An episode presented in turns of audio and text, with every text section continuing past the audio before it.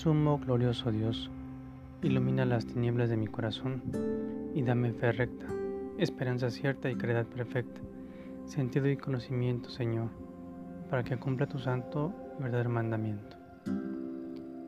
Cuando alguna persona hace el mal, difícilmente se pasa a verlo y hasta juzgar a esta persona, pero cuando obra para bien, casi nadie lo ve.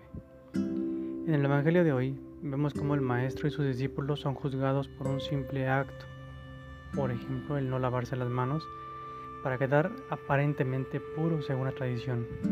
Pero Jesús calma la situación y les aclara que la enseñanza es una sola y así debe de seguir independientemente de las tradiciones que se tengan.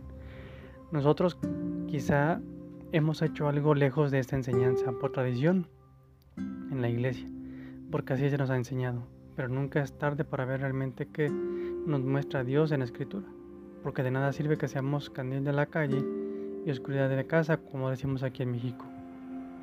Dejémonos guiar por nuestro Maestro, porque Él es el único que nos puede llevar de la mano por la enseñanza y tradición correcta. Jesús. Hoy en día nos dejamos llevar por actividades y actos que no son correctos a tus ojos. Ayúdanos a identificarlos y corregirlos para así estar en perfecta comunión contigo. Amen.